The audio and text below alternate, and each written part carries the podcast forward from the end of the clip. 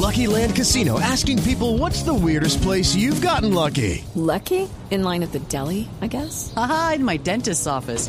More than once, actually. Do I have to say? Yes, you do. In the car before my kids' PTA meeting. Really? Yes. Excuse me, what's the weirdest place you've gotten lucky? I never win and tell. Well, there you have it. You can get lucky anywhere playing at LuckyLandSlots.com. Play for free right now. Are you feeling lucky? No purchase necessary. Void where prohibited by law. 18 plus. Terms and conditions apply. See website for details.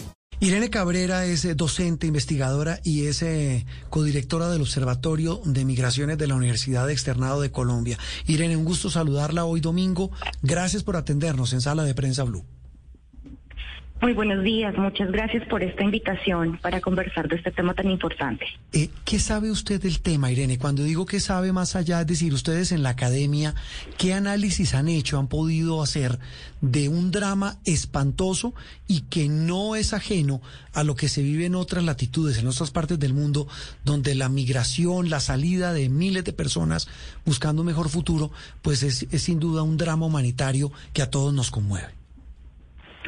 Bien, bueno, me parece importante señalar dos asuntos centrales. Primero, estamos hablando de un corredor que no solamente es transfronterizo, ¿cierto? Pensar en que es un movimiento Colombia-Panamá, sino que es un movimiento continental y extracontinental.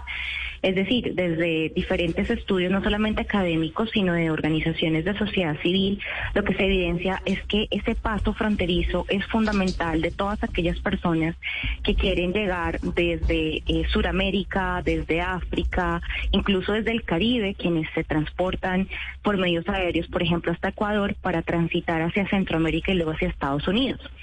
Y estamos hablando pues de, un corredor que no es eh, necesariamente nuevo, no empieza el año pasado, sino que es de mucho tiempo atrás, haitianos, cubanos han pasado por estas zonas, incluso colombianos. Pero lo que sí nos debe llamar la atención es cómo eh, la cantidad de personas que están transitando diariamente pues se ha incrementado ostensiblemente. Estamos hablando pues de que en este momento hay 10.000 personas en Necoclí, aproximadamente hay un cruce de 600, 700 personas diariamente desde Necoclí hacia Acandí y luego hacia Panamá.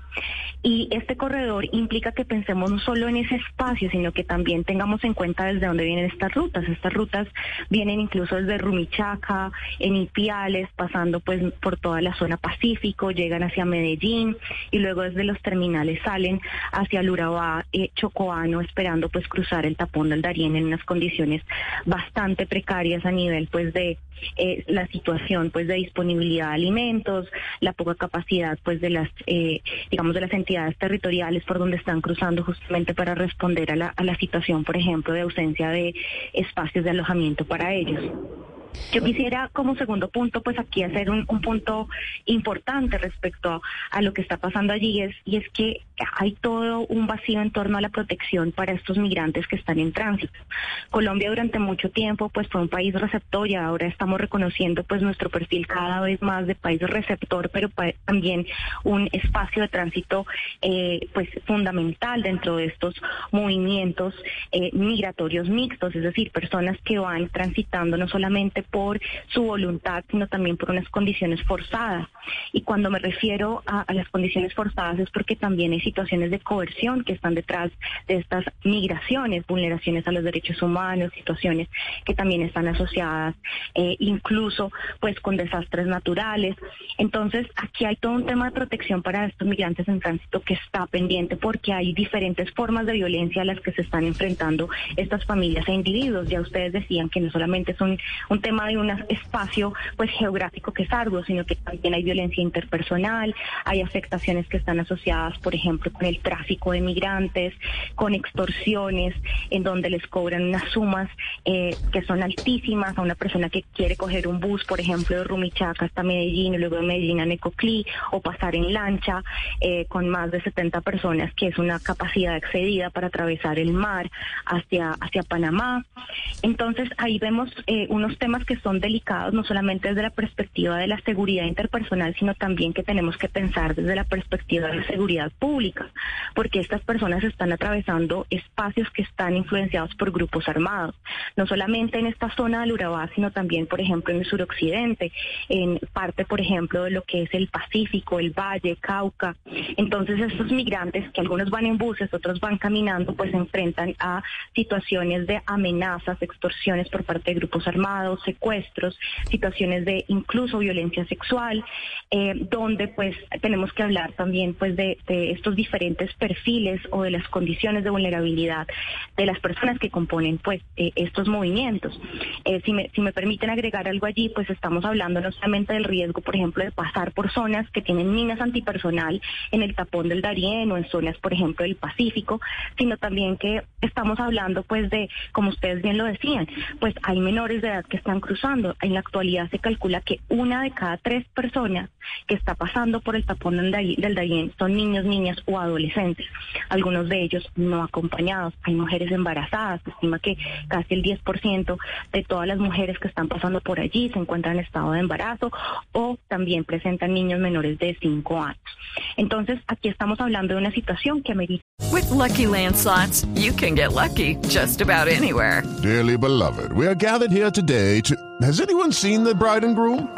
Sorry, sorry, we're here. We were getting lucky in the limo and we lost track of time. No, Lucky Land Casino, with cash prizes that add up quicker than a guest registry. In that case, I pronounce you lucky.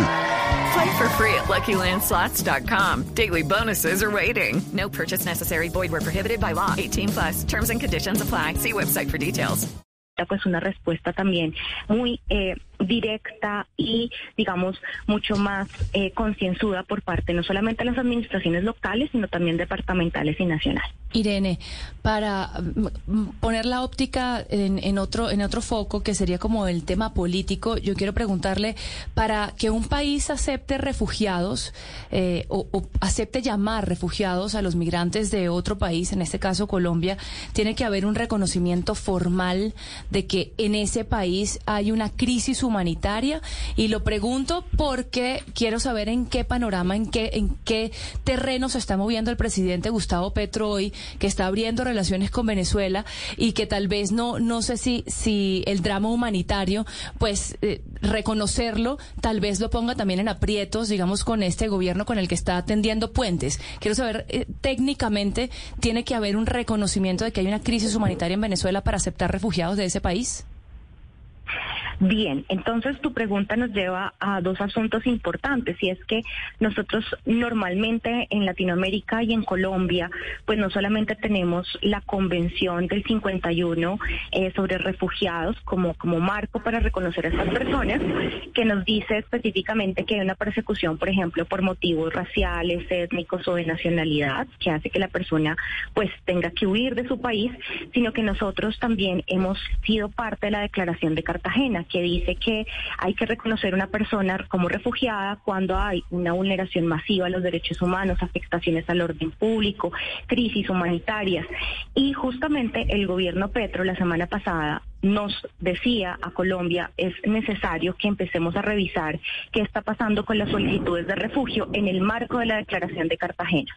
Hasta el momento el gobierno Petro pues ha tenido digamos dos movidas importantes, una restablecer relaciones diplomáticas y otra ha sido no solamente empezar a darle digamos continuidad a la regularización de personas venezolanas, sino también decir, bueno, tenemos que empezar a validar cédulas para garantizar el ingreso a Colombia, cédulas venezolanas, y segundo, revisar qué está pasando con las solicitudes de refugio en el marco de la Declaración de Cartagena. Hasta el momento, Petro no ha dicho específicamente si hay una crisis, por ejemplo, eh, que se deba a una grave violación a los derechos humanos, responsabilizando al gobierno, por ejemplo, de Maduro. Pero sí creo que es también una, una movida eh, humanitaria y estratégica para decir necesitamos empezar a establecer procesos adicionales para regularizar y atender la población, porque el Estatuto Temporal de Protección ha sido un punto de partida, pero no ha sido un mecanismo, eh, digamos, perfecto y suficiente porque sigue exigiéndole a la población venezolana el pasaporte, por ejemplo. Muchos de ellos no tienen pasaporte. Y hay un asunto que yo no quiero dejar de mencionar acá, y es que también nosotros tenemos que tener presente, por ejemplo, que hay personas saliendo de Venezuela, no solamente por la situación socioeconómica, claro, hay una situación de seguridad que se debe a la inestabilidad del gobierno de Maduro, las fuerzas militares bolivarianas o eh, lo que llamamos la Guardia Venezolana, pero también hay que decir que hay personas venezolanas huyendo de grupos armados transfronterizos, como el ELN, como las disidencias del Frente 10 en Apure, y estas personas que están huyendo hacia Colombia, por ejemplo, llegan a Arauca y desde allí emprenden ruta, por ejemplo, hacia los Estados Unidos. Y esas personas que huyen de estas condiciones de violación de derechos humanos, no necesariamente del gobierno de Maduro, sino de la actuación de grupos armados transfronterizos no estatales, pues también podrían caber dentro de lo que es la Declaración de Cartagena, porque se habla en general de, de violaciones masivas a los derechos humanos sin identificar específicamente este instrumento que tenga que ser el Estado o que sea un actor armado no estatal. Entonces yo sí creo que allí hay una correspondencia, digamos, en torno a, dar una, una respuesta mucho más contundente, porque sí tenemos que empezar a llamar refugiados a buena parte de las personas que están saliendo desde Venezuela. Y ahí es donde hay una limitación, y es que en Colombia la, el Ministerio de Relaciones Exteriores, a través de la CONARE o la Comisión Nacional de Refugio, hace un reconocimiento a los refugiados uno a uno, no hay un reconocimiento grupal. Entonces, esto es un reto que, que tenemos que seguir, digamos, eh, dialogando pues desde la universidad, desde las organizaciones de sociedad civil con el gobierno, porque nuestro sistema de refugio está totalmente rezagado. Más de 14 mil personas han solicitado refugio el año pasado y un poco más de 2 mil realmente han recibido respuesta. Sin tener en cuenta que muchas personas no saben qué es el refugio, no aplican porque no saben eso para qué sirve. Además, las demoras en la respuesta son enormes. Duran dos años en el Ministerio de Relaciones Exteriores para darle una respuesta de sí o no se da el estatus de refugio. Y mientras tanto reciben un pequeño documento que se llama salvoconducto que no les permite, por ejemplo, trabajar. Mm. Entonces, la decisión de muchas de estas personas que solicitan refugio en Colombia es seguir camino, porque no hay una respuesta. No tienen otra opción. La institución del asilo, exactamente. Pues, Irene, una radiografía eh, muy completa de, de, de este drama que, repito, tiene muchísimas caras y un común denominador y es el sufrimiento de cientos de miles de personas que huyen de su país. Muchas gracias por estar con nosotros. Un feliz resto de domingo. Muchas gracias, igual para ustedes, que estén bien. Irene Cabrera, de la Universidad de Externado, del Observatorio de Migraciones, hablando, repito, haciendo esa radiografía con otra de las noticias de la semana, el drama de los migrantes que están atascados en el tapón del Darién. Judy was boring. Hello. Then Judy discovered chumbacasino.com. It's my little escape. Now Judy's the life of the party. Oh, baby, mama's bringing home the bacon. Whoa, take it easy, Judy. The Chumba life is for everybody. So go to ChumbaCasino.com and play over 100 casino style games. Join today and play for free for your chance to redeem some serious prizes. Ch-ch-chumba. ChumbaCasino.com. No purchase necessary. Void where prohibited by law. 18 plus terms and conditions apply. See website for details.